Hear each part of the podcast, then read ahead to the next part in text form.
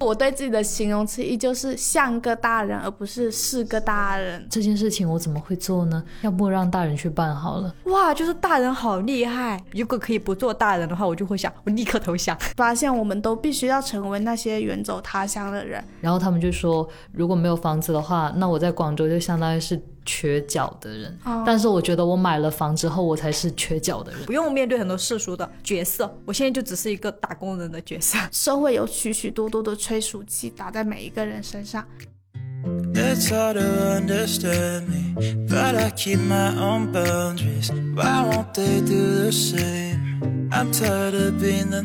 大家好，欢迎来到不把天聊死，这里是青年媒体我要我求你旗下的播客，我是仙草，我是米花，我是林聪明。上周呢，就是我们不是录了一个特种兵的播客嘛，有在里面提到说，就是我觉得自己好像做了大人很久，然后越来越熟练了，就是其实是因为我们办公室最近有新来的一些同事嘛，然后跟我联系比较密切的，就是他的名字叫上进，因为他今年才大三。就是要上大四，然后跟他待在一起的时候，我就会发现我经常跟他说没关系，没关系。我在跟他对对对，然后还会就是下去买咖啡的时候带他一起下去，跟他待在一起的时候，我就觉得天哪，我真的很像一个大人。然后我就觉得很奇怪，就是我对自己的形容词依旧是像个大人，而不是是个大人。我跟 Kitty 就有聊到说，就是有一种明明已经长大了，但是却时刻还是觉得说自己只是在扮演一个大人的角色。所以今天呢，就想要跟你们两个一起来聊一下，就是成为大人这件事情，或者说扮演大人这件事情。为什么挑我们两个？因为我们之前在我跟米花和 Wendy 的三个人的群里面，其实有聊过这个话题。当时米花就说，他觉得。他自己是很小的时候就已经是个大人了，所以他现在长大之后，他就一直在沉溺于一个不可以不做大人的时刻。他的成人礼在可能在十八岁之前这样子。然后林聪明的话，就是我跟他聊天还有日常的相处的时候，就会经常感觉到他好像是一个没有那么大人的人。我之前在做一个视频嘛，也聊过类似的话题。当时我就想，我自己的那个状态可以叫做半成品大人。就是大了，但不完全大。仙草写那篇文章，半熟大人。对，就是我觉得自己是半熟大人。我之前在公众号，就是在我自己的公众号里面也写，就是我觉得自己是个娃娃大人，就是感觉很像那种娃娃的形状，但是又很就是已经是个大人的样子。所以我觉得，就是其实我们是不是还没有完全的觉得说自己就是一个大人，所以我们就会造很多很多的词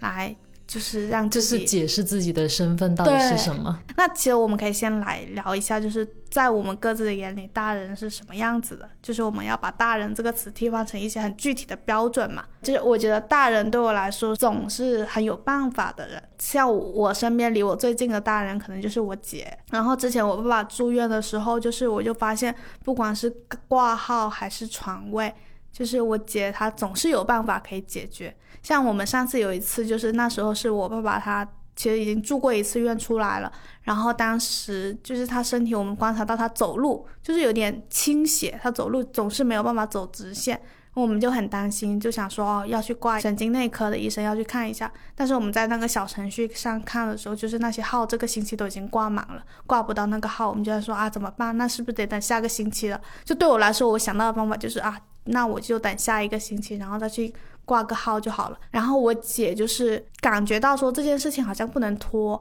然后她就直接那一天早上的时候十一点多，就是医院一般那个号是预约到十一点嘛。然后我姐就是十点多就去医院里面，然后去那个医生的科室门口等，然后等到十一点那个医生看完所有病人了要下班的时候，我姐就进去问。那个医生说，可不可以等我一下下？就是我跟你讲一下这件事情。然后我爸爸现在是说这样这样的情况。当时那个医生听完我姐说了之后，就是让我姐说马上带我爸爸去住院。我觉得大人对我来说就是他们很有办法，然后呢，他们也很了解一些这个世界上没有明面写出来的规则。在我来说，就是规则就是规则，超过了十一点，那你就挂不到号，就是没有办法的事情了。但是像我姐的话，她就会巧妙的在那个时间点之后主动去加号，所以对我来说，可能这就是大人的定义。你刚刚讲的那个会让我想起之前我妈妈，她也是眼睛有不舒服的地方，然后她来到广州，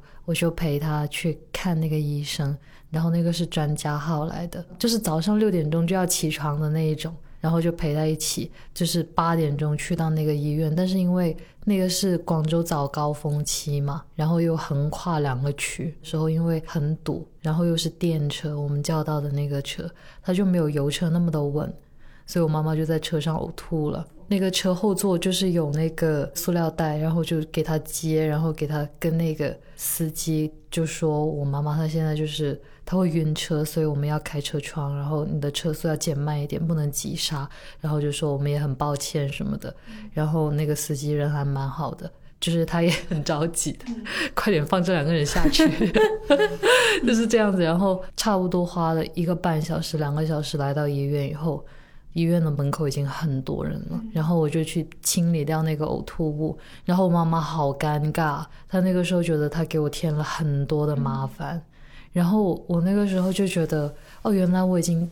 已经可以做一些父母觉得可以麻烦我的事情，我就跟他说，我们就过去，结果没有想到我没有那个四十八小时的核酸证明，所以我就没能进到医院，然后我就冲到了。隔壁最近的一个核酸检测点的医院做了一个最快的那种核酸，但是还是要等。然后我妈妈就进去了，我就看着我妈妈，我妈妈就跟我说没有问题，我自己去就可以了。然后他就跟我说：“你放心吧。”然后我就像 家长一样站在门口说：“ 那你进去，你进去以后要找哪一个哪一个科室的哪一个哪个主任，你跟他说你你是什么什么的。”这里有一个特殊的地方，因为我我一定要陪在我妈妈身边，是因为她做那个眼睛的测试，她会散瞳。散瞳就是在你眼睛里面滴某一种药水，然后你才能去做检查。你滴了那个药水之后呢，人是会。接近失明，对，接近失明，他是完全看不清的。然后我就跟我妈妈说：“你一定要让你的手机全程响着，让我知道你现在是什么情况，也让我听到医生是怎么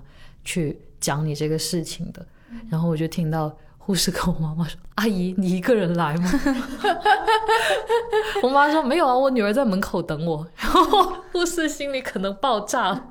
你女儿怎么回事？然后还有一次就是她，她就是又是伤到她眼睛。她做早餐的时候，她一刀下去，那个鸡碎骨弹到她的眼睛，我就立刻把她带去医院。就是这真的是牵着她，而且去的那一家医院刚好就是门口办公室全部都是大人牵着小朋友，可能是流感吧，就是一堆。然后我以同样的姿势牵着我妈走过那个走廊，然后跟她说：“我们现在等，然后我去拿药什么的。”那个时候我就觉得。哦，我可以做到这样的事情，像真正的家长一样。但是我那个时候的身份是家长，而不是大人，好像又有点微妙的区别。但我感觉是一样，就是家长可能是一个跟家里人的生的关系变成了，就是你变成了你妈妈的家长。那其实当你变成你妈妈的家长的话，其实也很像一个大人的角色。我自己是觉得在医院里面是会见到很多很多大人的，就是当你走进医院的时候，特别是。就是你要去跟医生沟通你爸爸妈妈的病情的时候，这个时候就会有那种非常的感觉，就是我长大了。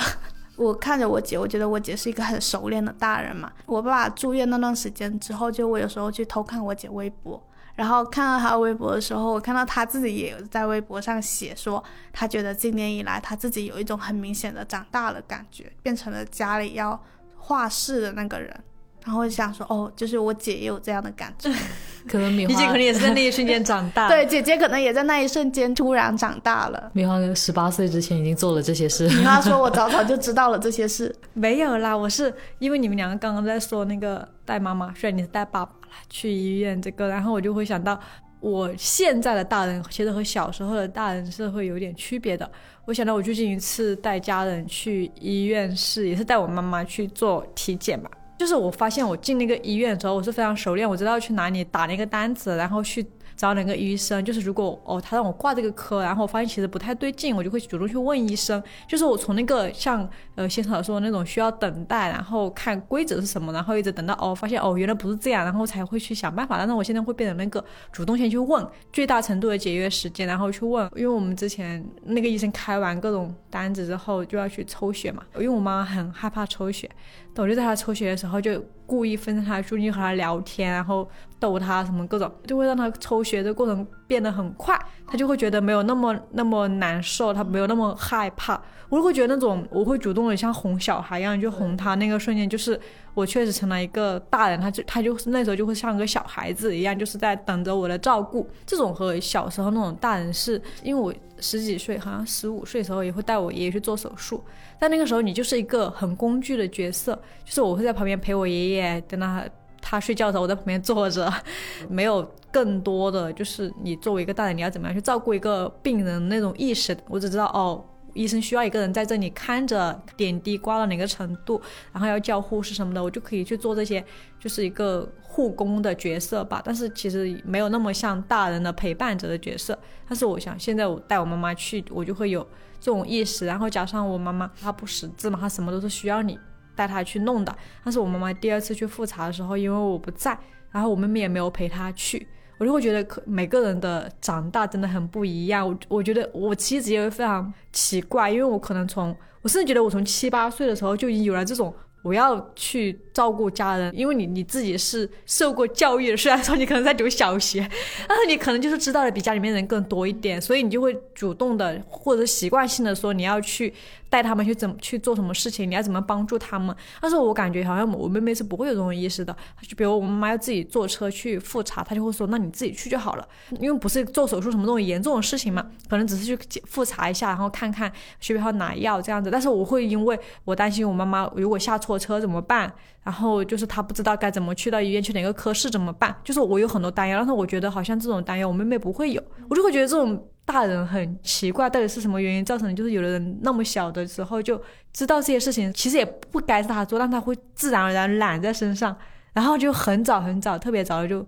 就是成为一个很成熟的人，我觉得就我会有这种感觉。你刚才说那个，我就突然感觉到我跟我姐之间的差别，就是特别是你在讲那个医院，你跟爷爷去只是一个护工的角色的时候，然后我就突然反思起来，就是我觉得我跟我爸去陪我爸去住院的时候，我跟我弟的角色其实也很像这种护工的角色，就是包括就是我跟我姐会轮流做饭带给。他们吃嘛，然后其实我在什么时间点做饭也是我姐给我安排好的，就是其实我是一个新手，就是也不是新手，就是我是一个领着任务的人哦，初学者。对，就是我只是一个领着任务的人，然后我姐会把就是这个任务分配给我，然后当我在做这个任务的时候，我就有一种哦，我是个大人的感觉，但是其实可能并不是，就是其实真正的真正大人是发出任务的人。然后还有就是你刚才说，就是你跟你妹妹也差别嘛，就是你会冷笑。我突然想到一件很小的事情，是我姐在我上高中的时候，她就出去外面念书了，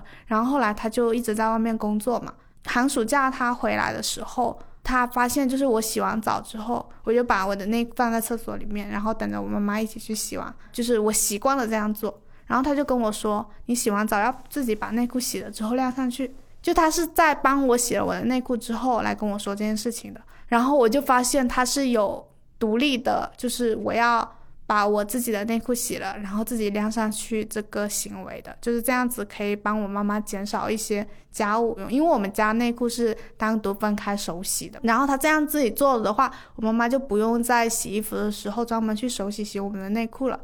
然后我那时候就是觉得，哎呀，就是就是我就是想偷一下懒啊，就是我也不想这样做。就是我很想偷懒，但是我发现等到我这两年回家的时候，我甚至都不用我姐叫了，我自己已经很乖的就知道，我洗完澡我就要把我自己的内裤洗干净，然后晾上去。我不知道那个转变是什么时候发生的，但是就是有那么一刻，你觉得说我不能再偷懒的依赖家里人了。我感觉好像很小的时候，我好像是初中就开始就是。自己内裤要自己手洗，真的吗？我们没有，因为我们都是我妈妈洗的。我不知道我为什么会有很强的性别意识，就是男女要分开的。就是我觉得男人的内裤要自己洗，女女人内裤要自己洗，然后我就会因为这种各洗各的，然后延伸到。具体的人，每个人都要自己洗。那也是因为我妈，我妈妈没有给我买过内裤，也没有给我洗过内裤。等到她发现之后，发现我已经会穿内裤了，然后她说：“你好聪明啊，你好小就真的成长。”因为我没有住宿过，所以我都是一直住在家里，就是我没有意识到说这件事情是要自己去做的。天呐，那我觉得我更可怜，因为我想到我特别小，我好像在一次才。五六岁的时候，七七岁左右的时候，我就帮我小姨的孩子洗他的。裤子还是洗什么，就是帮别人洗别人的屎尿屁，包括我要穿内裤这件事情，就是我都不知道我在哪里学的，就是我知道哦，原来人要穿内裤，然后我就去不知道从哪里搞了点钱，然后去买了条内裤来穿。那像我们刚才说的这些时刻，可能是一些真的变成大人的时候，那有没有那种就是扮演一个大人？之前千草有问过我说，我对大人的一个。比较具体的印象是什么？然后我我飞快的，就是回了他消息，就是那种很清楚怎么交税、交社保，了解基础的理财跟保险、跟保险知识，知道怎么打疫苗，知道买房的步骤，然后拥有驾照，就是这些人。然后我发过去的时候，然后仙草就问我说：“那你知道这些了吗？”我说：“我就是不知道。”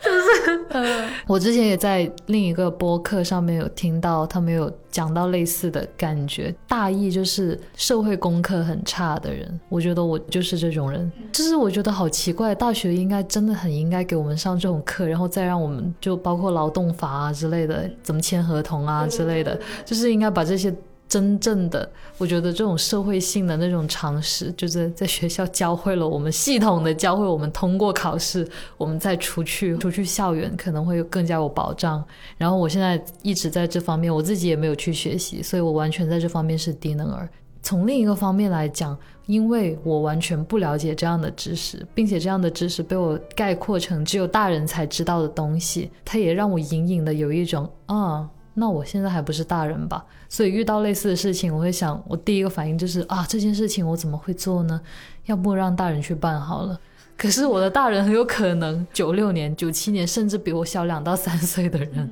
因为遇到这种事情的时候，就会想啊，我可以去问谁呢？对对对。但是有些人就会，嗯，那我要可以怎么学呢？其实有学了，有学学了以后，然后就发现，感觉还是要跟这样的知识保持距离才可以啊。就很愚蠢，会有这种很愚蠢的想法，大家不要学我。那我觉得这种所谓的扮演，对我来说。如果到我这个年纪来看的话，我我只有在职场上，当我看到我的领导的时候，比如我看到 Kitty，我看到 Blake 的时候，我就会觉得那些人才是顶天的人，顶天的人，立地，顶天立地？对啊，他们是他们才是这个家庭的顶梁。就就你我把一个公司想象成这个家庭，然后他们是那个去撑得住的人，所以我经常会觉得天要塌的时候，我就会给自己说没事，最后兜底的还是他们。然后，然后我就会觉得我好像。在这个层面，好像很难成为一个大人。我很难，就是像他们一样七十二变，就总是能想到办法。我是一个觉得我会越走我的精神之路，或者我在一个。策划上的路是越走越窄，然后钻牛角尖的人，但他们是那种很开阔，他们会一下子就发散去想很多事情，然后我就会说哇，就是大人好厉害，就是我就会有这种感觉，我就说 没想到啊，你在公司竟然是个小孩。当我经常看到他们有很多办法的时候，比如 Kitty，他经常会在。我们的会议上提出很多新的点子的时候，来让这个公司重新焕发活力的时候，我就会想，哇，大人真厉害呀！就是，就是我就会觉得，哦，就是当我有这种这种感受之后，我就会觉得好像我的焦虑就会减少很多，因为我有无数次觉得，完了，我们又很久没有东西的出东西的时候，我就会发现他们会变出一个东西来，或者说他们去哪里搞来的，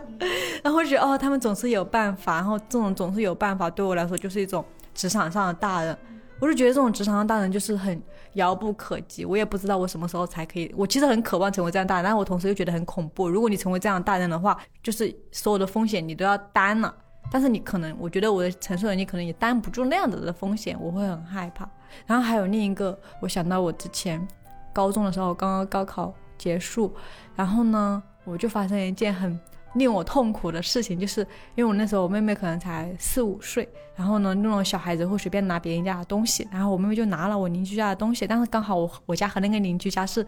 不讲话，其实关系很不好的，然后就是那种就是就是互相不来往，然后当对方来说你妹妹可能拿了我家的什么东西这样的时候，我就很生气，因为我那时候我作为一个高三毕业，然后已经拿到大学通知书的人，我就会觉得我是一个很有品质，而且我的家。组的家庭是很有志气的，就是我们不会做这样的事情。包括我对我妹妹的教育一直都是那种所谓的我要尊重你，我要听你的话，我要相信你。然后我就问我妹妹有没有，我妹妹说没有。那我就让那个人说，那你要给我妹妹道歉。结果到最后发现我妹妹确实拿了，就是那种小孩，他根本可能他根本都不意意识不到他这个东西这个行为算什么。但是我当时非常非常痛苦，我就会觉得我整个觉得天都塌了，我的所谓的教育观念崩塌了。然后我妹妹在我心中的想象，我以为我把他们教的很好，其实根本就没有。我那时候还不像现在，我可能知道了很多小朋友，他特别小的时候就是很喜欢拿大人的钱或者拿别人家的东西，然后他就是控制不住他自己。但是我那时候就会觉得，怎么我们家会有这样的人？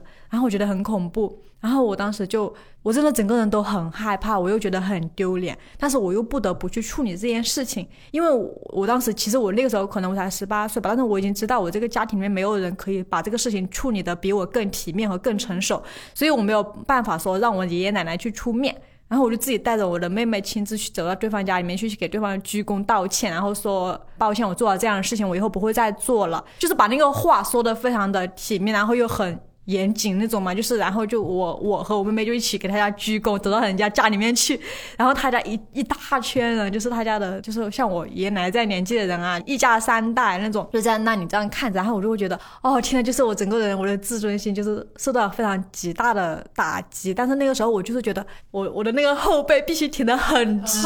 就是就是我觉得我必须撑住，如果我撑不住就垮了，就是这个家就完全垮了，我整个人都在发抖。我其实是一种，我好像很体面。我好像很能承认错误，然后我好像就是很很接受这个事情的发生，然后我希望大家可以一起处理好。但其实我就当时就会觉得我的内心已经溃不成，嗯，溃不成军。我就觉得我我我已经我在我在内心已经在缩成一团，很害怕，然后很崩溃，在流泪，在大哭。但是我的表面就是表现的非常的体面，对，很体面的去把这个事情给处理了。然后我把这个事情处理完之后，我才去给我妈妈说说发生了一件怎么样的事情，因为我觉得这种很让人。感到难堪，对，很难堪。事情一个人去承受就够了，两个人并不会让这个难堪减少。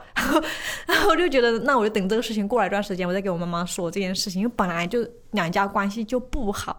然后你做这种事情，更让人看不起你了，然后我就会觉得很很难过。但是那个时候，我觉得那对我来说是一个很扮演大人的时刻。嗯，但是其实你说那种扮演大人时刻，对于那个时候的我，我是在扮演大人。那其实我的家里面的每一个人的扮演都是失败的，因为我不相信他们可以处理好这件事情。证明就是在此之前，他们有过很多次失败，就他们没有给我做好一个他们能够撑得住这个家的一个榜样。所以我觉得出现这种事情，我就需要站出来去顶住的。然后我就会觉得，可能我没有感受到我的家人做大人的时刻，所以导致我很早的就要成为一个大人。但是我的大人就是也是在扮演。如果可以不做大人的话，我就会想，我立刻投降，投降想。但是我觉得你会扮演，是因为你有要守护的东西。当你的心里有一些很想珍，就是很珍贵，你想要守护好它的那个东西的时候，你就会不得不去造很多盔甲。然后来武装自己，然后来保护好他。这个时候呢，你就成为了一个大人。因为你刚才说那种的时候，我感觉就是在我姐身上就看到了这一种就是盔甲的感觉，包括不信任爸爸妈妈能够做好大人的角色，所以他必须要自己站出来做大人。像我们家最近今年买了房子在装修嘛，我姐是全程就是做决定买哪一个房子，然后做什么装修，然后要怎么样怎么样。包括跟装修公司沟通之类的，就是他自己一个人做这些事情。然后我跟他聊天的时候，我们也会说，就是感觉爸爸妈妈是不可信的，就是这些事情交给他们两个去办的话，一定会办不好，所以必须由我们自己亲自来做，才能把这件事情完成。对，但是我就觉得这种，呃，没有办法做好一个大人这个事这个事情，他是有那种。信息差在，就是因为爸爸妈妈他们的认知，就他们受了教育水平，他们能够接受到资源，就已经决定了他们能把一件事情处理到什么程度，然后他们就拼尽全力把我们供上学什么那种，然后最后对，然后最后你成为了一个确实在各个方面都比他们更高效，然后可以更科学的。做好一件事情，你拥有了这个能力，其实是通他们给你喂养出来的。他们可能，他们虽然只是付出了金钱，然后把你养大，然后这些东西可能需要靠你自己去努力，但是其实是他们给了你这个机会。然后我经常就会因为我觉得是爸妈给了我这个机会，所以我不能够去抱怨为什么你们这么好这些事情。然后我就会觉得就是也很难过，就是像比如我爷爷他总是给我打电话让我帮他买药，他因为他觉得你上过大学，你一定能够买到最好的药，我一定有更多的资源，然后我一定认识什么什么医生，然后他是。他根本不关心我是什么，我说我中文系毕业，我怎么懂医学知识？他就说他哪里哪里疼，问我是什么问题。如果你让他去看医生，他就会觉得每次去都是做一样的检查，但是每次都没有办法，就是。看好，医院可能要复杂一点，而且就是确实成本很高嘛。他就会自己去找那种土医生，就拿一些传销的 那种药，然后又把自己吃的更严重，所以我就会觉得我没有办法，我只能帮他去处理这件事情，我帮他去查，然后我就会觉得这种东西就是没有办法，他就他就是没有办法接触到，就是所谓的哦，我可以去哪里查，去哪里搜索，然后去哪里找人问，他就是没有办法。我也没有办法怪他们无法成为一个大人，或许这就是他们那个版本的最好的大人了，对他们来说。然后，但是对我来说，可能我越长大，我越没有办法满足，就是那样子大人的处理方式，那样子大人的就是怎么样做好一件事，我我没有办法再接受了。我还有另一个感受，就是会因为我有一群好朋友是从初中一直认识到现在的嘛，然后我们可能每一年都会凑在一起夜聊那么一两次的，根据我们每一次夜聊的内容，就会。感觉到我们五个人的那种成长轨迹。上个周末刚刚一起聚会，今年聊天的话题是潮汕女孩没有退路。就是我们聊起了我们都有共鸣的一个东西，就是我们发现我们已经在老家没有的可以依赖的时候，因为我们认清了潮汕的女孩在老家是没有资源优势的这件事情的，发现我们都必须要成为那些远走他乡的人。然后发现，我们就算在广州四处租房，一直搬家来搬家去，但是我们还不得，就是我们必须只能继续以这样的方式生活下去，甚至以后可能只能靠自己的方式在广州，或许可能拥有自己的房子。就是我们在聊这些事情的时候，我也会有一种很强烈的，就是即便那个时候我们不想要刻意的去扮演大人，去做任何大人的事情，但是我们。在聊这些内容的时候，我们已经是一个大人的姿态在说这件事情了。就是我们没有退路，我们只能不断的往前去走。你刚刚讲到买房的那个东西，我就会想起，因为我我自己也是没有想要去买房的那种类型的人。我觉得租房挺好的，就是一直租房，然后还可以换房子，然后我还可以有有一笔钱小小的存款，可以供我自己去旅行或者日后要去念书。然后我爸妈不是这样想的，大概在今年年初的时候我就买房了。然后我这几天我的那个律师还在催我去办另一个手续，就是我一直拖，我一直拖我，因为我已经交了两次首付，就是分两次已经交完了。首付交完了以后，之后就是一些细碎的东西，然后细碎的那些手续办完之后呢，我就要开始正式的供房，就是贷款一下来，我就要立刻开始供房。我就一直在避免这些事情的发生，所以律师上个星期给我发信息，我这个星期才回复他。我说：“哎呀，不好意思，就是 他说没有关系，我现在就可以帮你预约。”我说：“啊，那么那么快吗？”他说：“啊，预约不到，又要到下周了。”我说：“那也可以啦，你在推迟，我要给房贷跟房租，哎，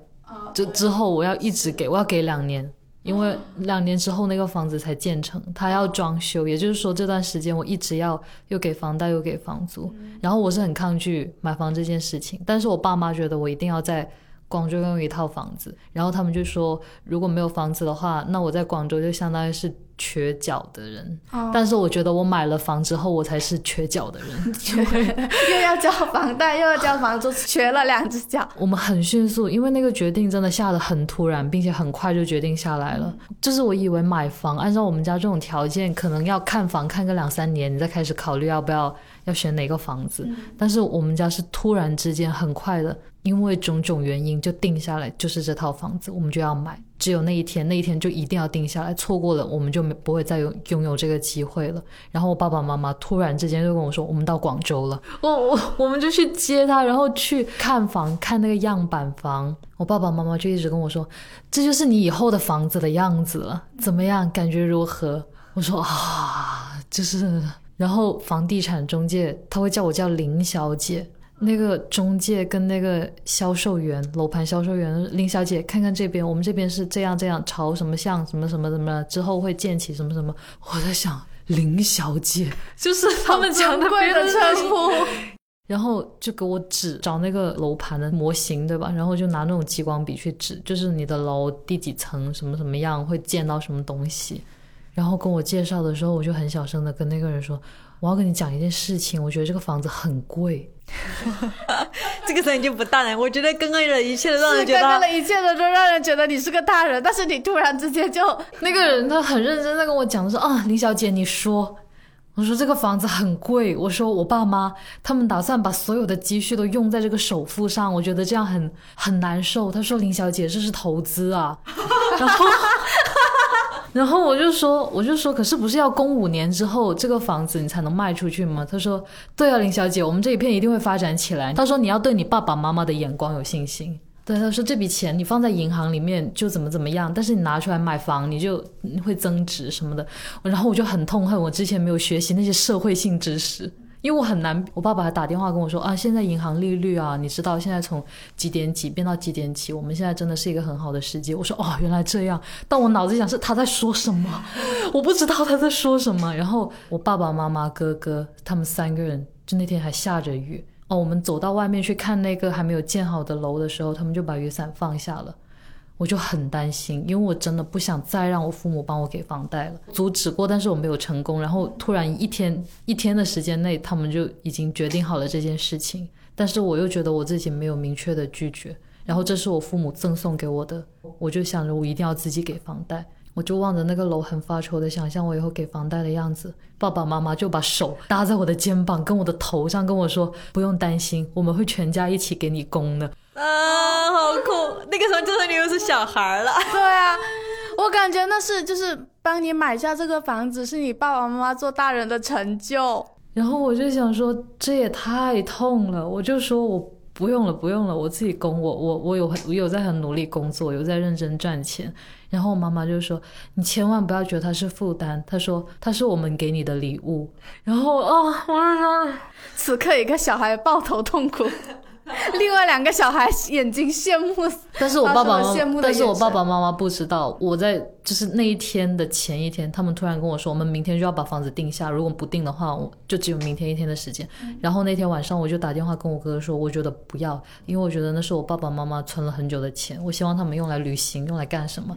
然后我哥哥就说：“可是你也玩了那么久，你差不多也应该承担你自己的责任了。”我说：“我就说啊，这个责任，这个责任就是就是在广州买房吗？”然后我哥哥说：“是的，因为你父母的梦想就是这样子，因为他已经买房了，他也在承担很重的房贷。”然后我就跟他说：“我说是承担责任就一定是幸福的吗？”我哥哥就说：“我从来没有说过承担责任是幸福的事情。”我就说：“那也不一定是对的。”然后我哥哥说：“但他一定不会是错的。”他就说：“现在是你要承担，你作为这个家庭就是被包容、被爱的最久的那一个人，你现在就是轮到你了。”就是你无法推脱的，我不要那笔钱。你无法推脱的父母的梦想，就是让你在这个城市里面不要成为一个瘸腿的人。虽然你可能会因此而成为一个瘸腿的人。对啊，就他们想象中你不会瘸了，就是你要有一个房，但是你不瘸的前提是你只要你只要能够一直租房就好了。对啊，但是买了房之后，你就很名正言顺的进行更加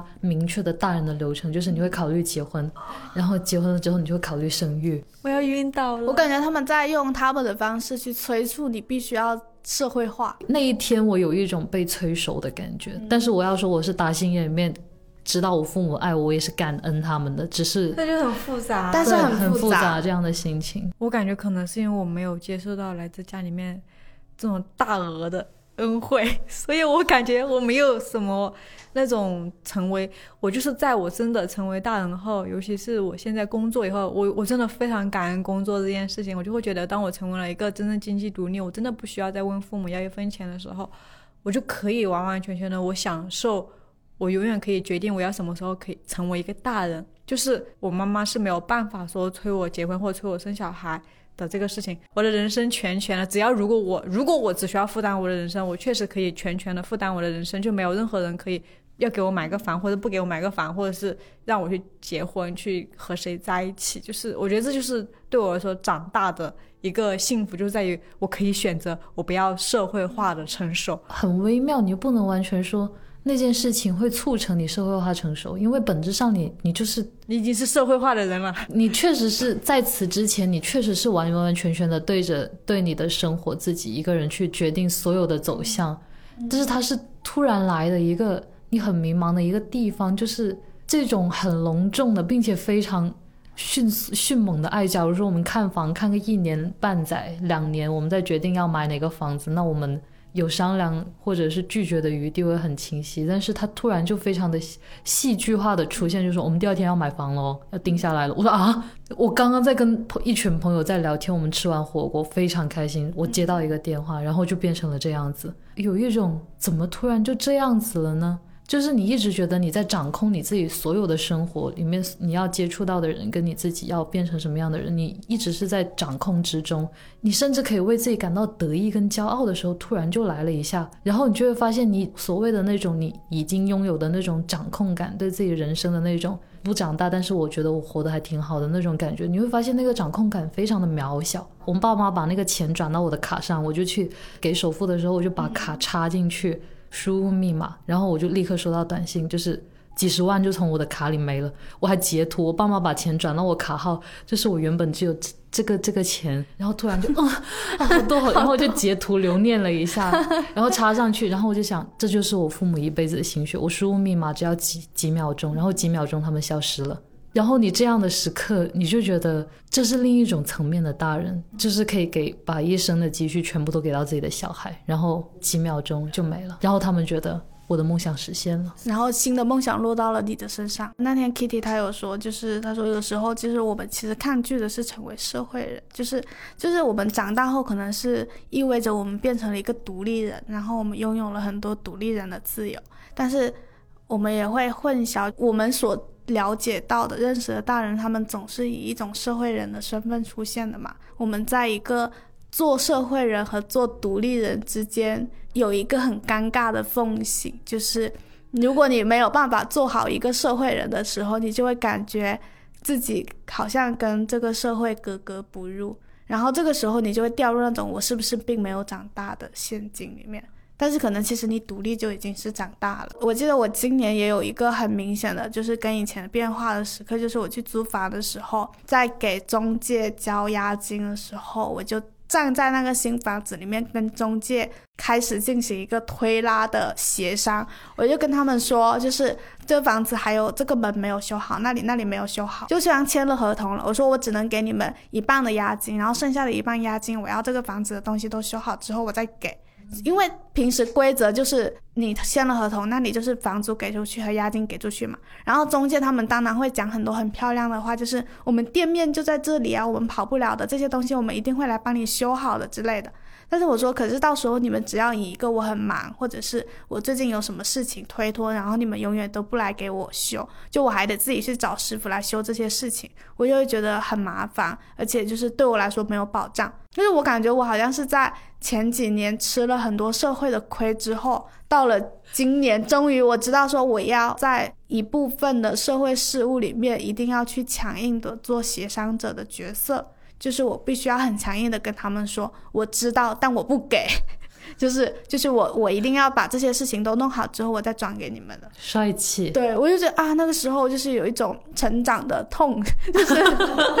成长的痛和爽感。大人就是那种你一定要紧紧的把你的话事权掌握在你自己手中。我最近在看那个《指环王》，看那个《魔戒》，然后它里面那个主角就是 Frodo，他就是拿到了魔戒之后，因为那个魔戒有魔性。拿到魔戒之后，他们就登上了那一个要把魔戒送到魔多，就送到一个地方的火山那里去毁灭它嘛。然后，因为那个电影的最开始就是弗罗德是一个很天真的霍比特人，然后他自由自在又快乐，躺在那个树下面看书。然后当时弹幕都在刷，就是天呐，就是这就是看到后面再来回过头看这一幕，就感觉这里真的天真无邪，非常的美好。然后到后面他就踏上旅途之后，一路上就变得越来越就是痛苦，然后多了很多生离死别的事情啊，然后被魔界控制心智的事情。然后我当时在看的时候，也会有那种就是就是那个魔界就很像是你长大的那一瞬间，就是你总会有一个时刻，像林聪明他可能那个房子就是他的魔界。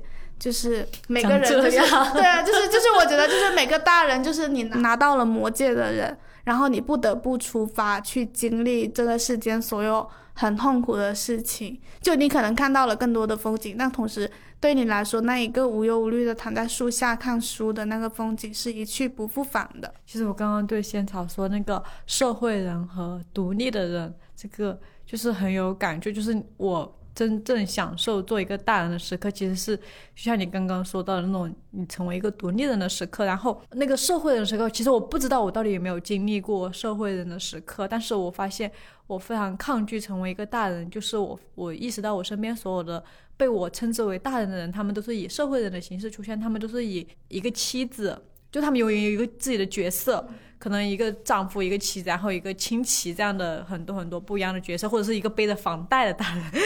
干嘛啦？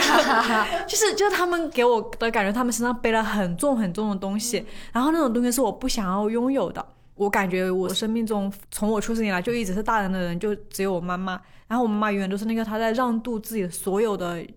她可以享受的东西，她可以十年不买一件衣服，她可以就是。不吃好吃的，就可以把他所有的一切都奉献出来，给到这个家庭，然后他不断的去照顾小孩和，照顾。老人也好，就做这些事情，这就是我想象中的大人。然后这个大人就是我就会知道这些大成为这样的大人要经历哪些步骤。就比如你可能要你谈恋爱之后你要有订婚啊，然后你要去见双方的家长，然后你要开始你从见家长的这一刻你就开始要和他就是有一些圆滑也好，或者很讨好也好，就是去尝试着和一个家庭进行一个融合。你如果你不进行这个步骤的话，你其实是永远可以保持那个所谓的独立的自己，你想要任性的自己，然后那个自己其实没有伤害到任何。何人，但是你会发现，当你要进入这种，你你你你会从，比如从见家长这一步开始，你就已经开始要进入一个所谓的讨好服务的角色了。那当然，可能对方的家长也是在讨好你，就是也会有这种，就是一个双方的你在进入社会化的呃过程中，他已经是以一个社会化的形象，然后来服务你什么那种，就是有这样的一个交汇。然后我就会想，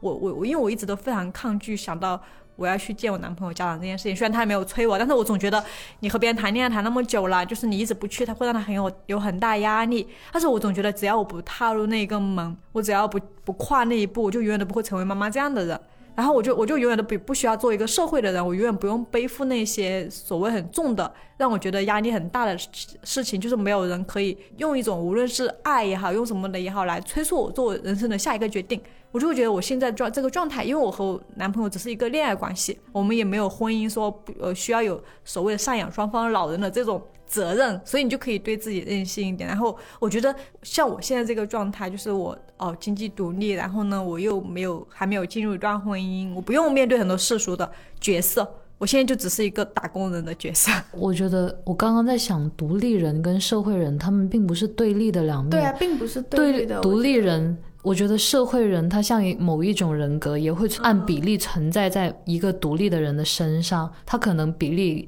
有一些人多到可能你会看到百分之八十都是这样子，你眼看过去，你先看到他就是一个社会人。但其实包含在里面一个独立人身上，他可能有呃社会化的一面。其实我们工作就是这样子。对。如果把家庭当做我们服务的客户或者是工作的话，其实我们已经做过类似这样子的事情。对对对。对，但是但是那种是生命的连接，就是那种交汇跟客户工作上面的又是另外的另外的那种程度跟时长。但是我就会觉得说，嗯。可能我觉得可能是因为我自己成长，我觉得家庭对我来说是负担更重的，所以我对于要就是有下一个角色，所谓的来自于就是呃非工作之外的所谓的家族这方面的一个呃社会化，就会让我觉得很很大压力，我很害怕，很像那种催熟剂。打在你身上，一夜之间。为什么我会很难把我工作以后的自己当成一个社会化的人？是因为我觉得也是一个很大的幸运，是我们这份工作，就而且这份工作就是要鼓励你做一个敏感的，然后任性的，然后有自己很多小心思的人。所谓的甚至保持天真也是非常重要的品质，就是这些都是在把你往一个就是很纯粹的人方面去推，而不是成为一个就是。处理复杂的人际关系的 方面，然后我觉得就是是这份工作给人带来了极大的幸运感，所以我们呃之前我我之前就是我说。为什么大家会觉得毕业之后人会变得油腻，会变得圆滑，会变得讨厌？就是呃，好像大学的时候是很讨听到那些工作以后的人就会觉得哇，他们好老气，然后他们好，就你想象中的那个人就是穿的那个白色的衬紧身衬衣，然后皮带，对，皮带系在肚子上那种，你就你你对社会化的人的想象就只有我当时就只有这一个，所以我就会觉得哇，工作以后的人一定会变得很无聊，然后又变得很就是没有任何激情，但是。我发现哦，原来我毕业之后，我发现哦，我觉得大学生时期好蠢呀，就是我好享受作为一个已经工作的人的这样的自己。那时候仙草就有时候他说，可能是因为你这份工作而已。对你这份工作，你不用去应付什么酒局啊，就是你用的不需要喝酒，你你不想喝就不喝，就是你可以不想要去社交，你就不用去社交。我觉得这份工作真的给了人很大的一个创造一个一个无菌环境，对一个无菌环境，然后让你可以非常非常非常延缓的步入下一个你觉得哇，我要变得很会 social 的那个阶段。成长的感觉也会很强壮，因为你确实还会遭受到客户的毒打，但是内部的话，就是会让你一边就是风吹雨打，但是又很好的就是那个支撑着你去长大，所以你又又不会很娇气。因为我们的工作环境不会把我们异化成一个螺丝钉，它不会规训我们，因为我们可能身边我们小时候或者一直以来。听到看到的那些大人都是受过规训的样子，然后我们身上就是有那种叛逆因子，就是我不要变成那种规训的样子。然后刚好我们拥有这么一个机会，外界也没有打压到我们必须成为这样子。因为像我室友的话，他们公司有着装要求，他有很多不准，就是不准穿什么样的衣服，不准穿什么样的过，就是不能穿超过膝盖以上太短的裙子。然后呢，你的头发不能够披着。而且他们公司有摄像头，就是在工位上有摄像头，是可以看到你今天穿什么衣服来上班的。就是你穿的不符合他们规定的话，他们的主管会在公司批评你。我也是才发现说，原来外界有很多，就有点像必须催熟一样，社会有许许多多的催熟剂打在每一个人身上，然后要求你必须按照这样子的形象出现在这个社会上。如果你没有以这样的形象出现在社会上的话，那你就是不合格的。你可能会被就是整个社会机器打成一个残次品之类的，然后就把你就是他们就不收容你。就某种程度上有一些时刻，就是我们很想要迫切的变成大人，也是因为想要被一个环境或者被一个社会机器容纳进去。我们也很害怕被抛弃。之前分享会不是有说？就是说，我们公司会选哪个人格嘛？然后我们大家就全公司的人坐在一起选我们公司的人格是哪个？其中选到的特质就有纯真、跟创造、跟冒险、颠覆、冒险，没有一个词语是。就是感觉会很容易被规训的那一种，就是我觉得还蛮蛮符合我们的。但但是还有一个，就是我觉得也不能够一味的觉得说是因为我们很幸运的拥有一个工作环境才这样的。其实是不是不是不是是其实是我们大家在共同创造和维护这个工作环境，就是就是这个工作环境并不是说天然的，就就我们这个公司并不是一个。从远古时期传下来的传统啊，就是其实我们是靠人，我们每个人共同创造和维护出来的氛围嘛。所以，我我有时候就会觉得说，我因为我们小时候见过的大人，他们都是那个样子的。那我觉得，当我们现在已经变成了那一个大人的年龄的时候，我觉得我们的存在就是跟大家说，哦，有这么一群人，他们是这样子。而且他们也是大人，所以不用担心。大人也可以有很多种。对对对，大人有很多个样子，就是不一定不一定就是你要成为你爸妈的那个样子，对，就是你爸妈像我们这样活也能活，是吧？像我们这样活也能活。再说这个大人的快乐时刻，就是我，因为我看这个提纲的时候，我就会想到我之前还在 B 站录视频的时候，就是公司发那个视频的时候，我就会收到一些。后台的留言就会问他家里面的各种情况嘛，然后要怎么办，就很想让我给建议，然后我就会觉得每当这个时候就会非常的无力，就是你对一个小孩，你无论给他什么任何的建议，其实都是非常的